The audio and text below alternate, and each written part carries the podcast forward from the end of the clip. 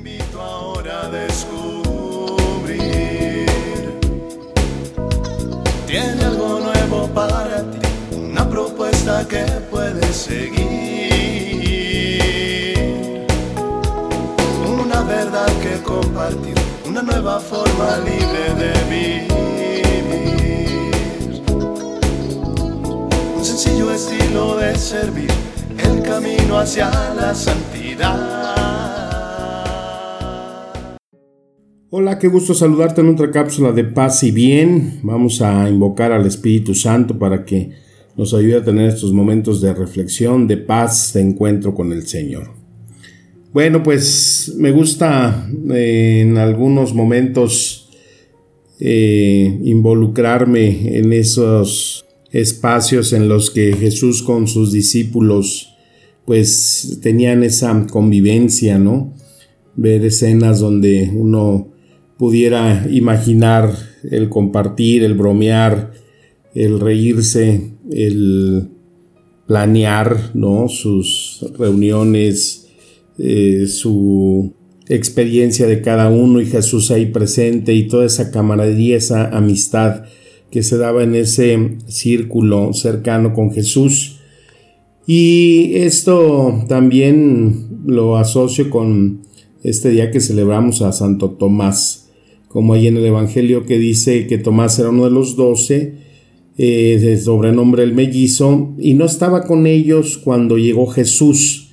Los otros discípulos le dijeron, hemos visto al Señor. Bueno, pues, ¿por qué no estaba ahí Tomás con ellos? Pues bueno, no sabemos, ¿no? Había esa situación de temor, esa situación de eh, persecución, por todo lo que había sucedido con la muerte de Cristo, con su aprehensión.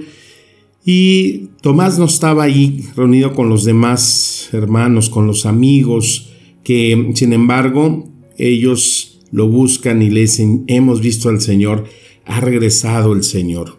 Independientemente de que conozcamos a este Tomás por esas dudas, ¿no? Que dice, si no veo la marca en los clavos de sus manos, si no pongo el dedo, en su costado no voy a creer. Y decimos, bueno, pues entonces, eh, ¿qué tipo de amistad había con Jesús? Ese Jesús que da esa sentencia de que ustedes ya no son siervos, yo los llamo amigos.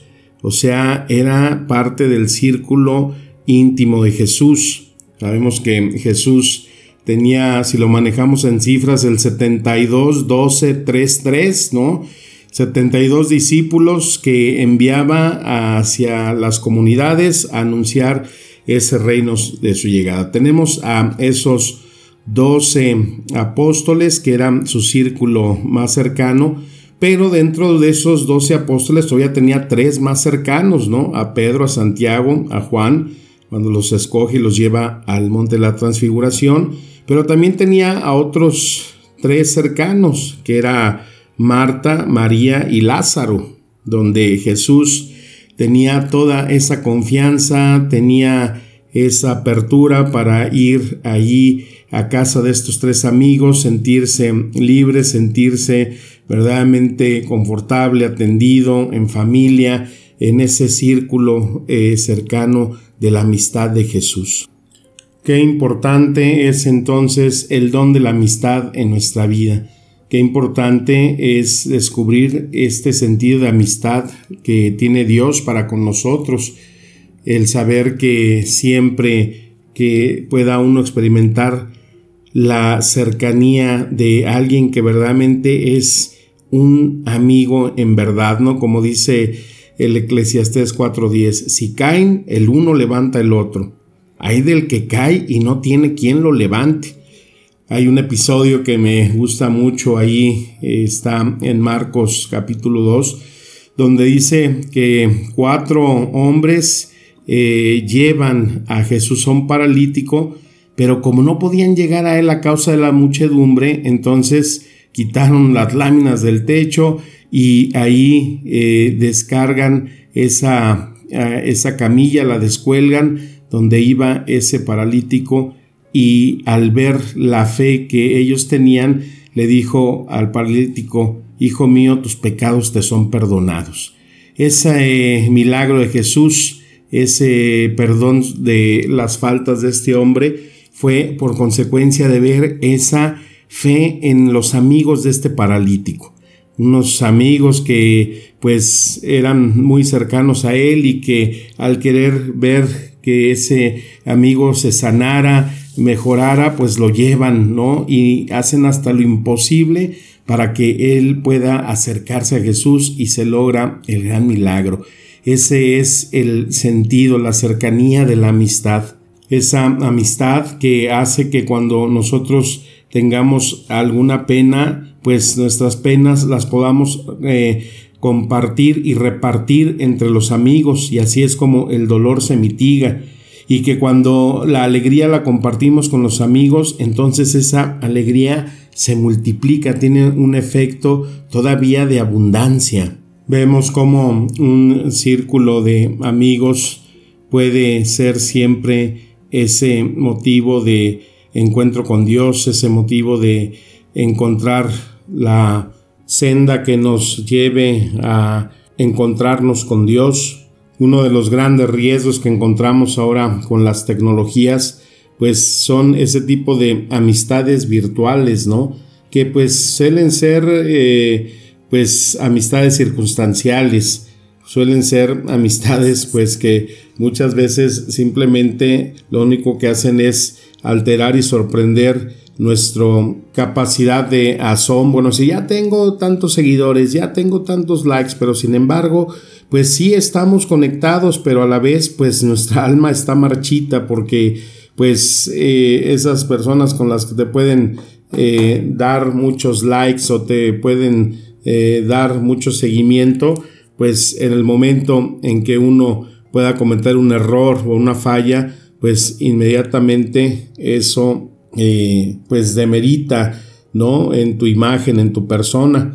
El otro día me habló una persona, un número que no conocía, y me estaba diciendo unas cosas y de repente se le acabó la pila al celular y cuando lo volví a cargar, pues ya tenía una... Eh, unos mensajes con una serie de insultos, ¿no? Que yo, que no sé qué, que bueno, pues dices, oye, pero si ni siquiera habíamos acabado de hablar y yo no tenía ni siquiera eh, la culpa de que se hubiera terminado eh, pues la pila y ya se me hizo un juicio y ya se me hizo una sentencia. Entonces, la presencia física de encontrarnos con las personas es algo que es insustituible.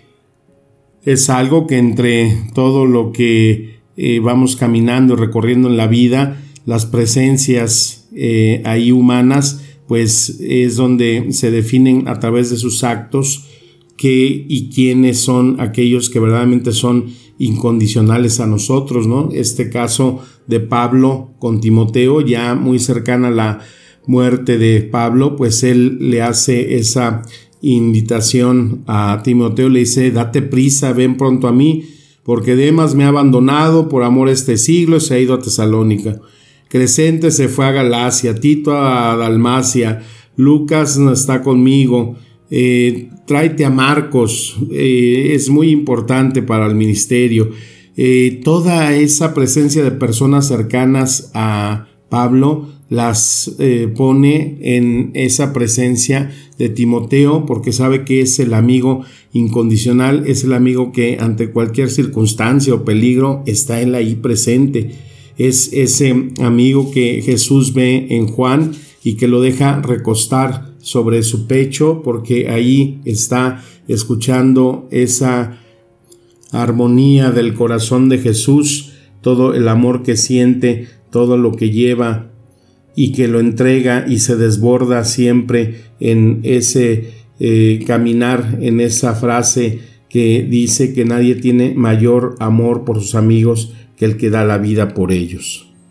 Una pregunta válida es hacerme si yo verdaderamente suelo y soy un buen amigo, si soy incondicional para alguien, si verdaderamente soy esa persona en la cual alguien te llama a las 2, 3 de la mañana para contarte un problema, una necesidad y tú estás ahí dispuesto para escuchar, para apoyar, si eres una persona que tenga esa gracia de tener una persona, una amistad tan cercana, una amistad tan confiable, una alma gemela que pueda estar ahí junto a ti en todo momento y en toda circunstancia. Pero yo creo que el punto culmen de esta reflexión pues es evidenciar qué tanto soy amigo de Jesús, en qué nivel, en qué círculo estoy con ese Jesús.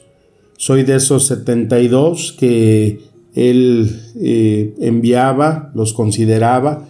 Soy de esos 12 discípulos cercanos que compartían, que habitaban, trabajaban, estaban unidos y comprometidos en una misión, o soy de esos cercanos tres que el Señor pueda llevarme y mostrarme las verdaderas cosas de ese reino, de esa misión, de esa esencia de Jesús.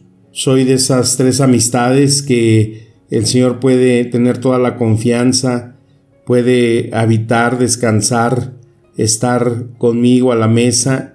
¿Cómo respondo yo a esa amistad de Jesús? ¿En qué nivel estoy? ¿O soy como este Tomás que desconfía de Jesús, que no cree en su poder, que no cree en su palabra, que no cree en esa promesa de haber vencido la muerte.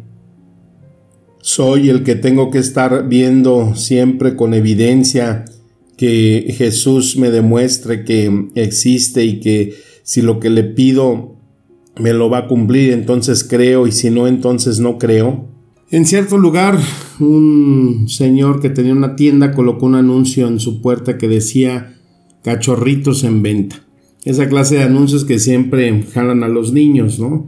Y de repente apareció un niñito preguntando que cuál era el precio de los perritos. Entonces el señor le dijo, pues tengo de 500 y habrá otros de 1500. Y el niño metió la mano en su bolsa y dijo, pero pues solo traigo 200 pesos, ¿puedo verlos? El hombre pues le dio risa, le dijo, sí, ve ahí atrás de la tienda y ahí hay cinco perritos.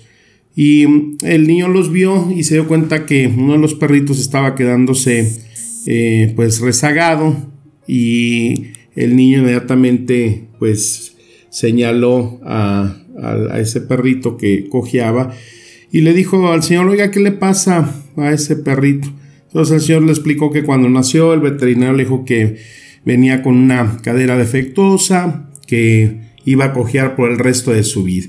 Y entonces el niñito le dijo, ese es el perro que yo quiero comprar.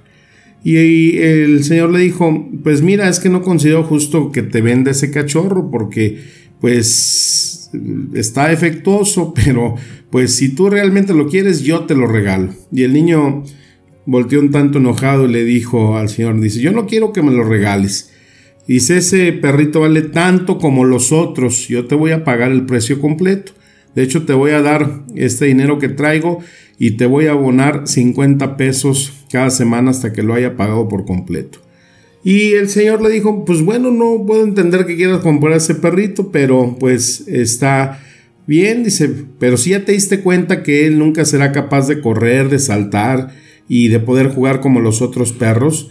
Entonces el niño se agachó, se levantó la pierna de su, pantalón para mostrar su pierna izquierda que estaba pues cruelmente retorcida, inutilizada, porque llevaba un gran aparato de metal. Entonces volteó a ver al señor y le dijo, bueno, yo no puedo correr muy bien tampoco y el perrito necesitará a alguien que lo entienda. Entonces, pues este señor se mordía los labios y sus ojos se llenaron de lágrimas y dijo, solo espero y rezo para que cada uno de estos cachorritos tenga un dueño como tú. Hermano, en la vida no importa quién eres, sino que alguien te aprecie por lo que eres y te acepte y te ame incondicionalmente. Un verdadero amigo es aquel que llega cuando el resto del mundo se ha ido.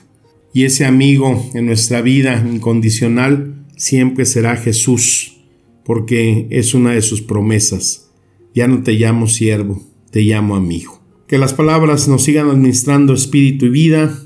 Te mando un fuerte abrazo Deseo de paz y bien. Amén.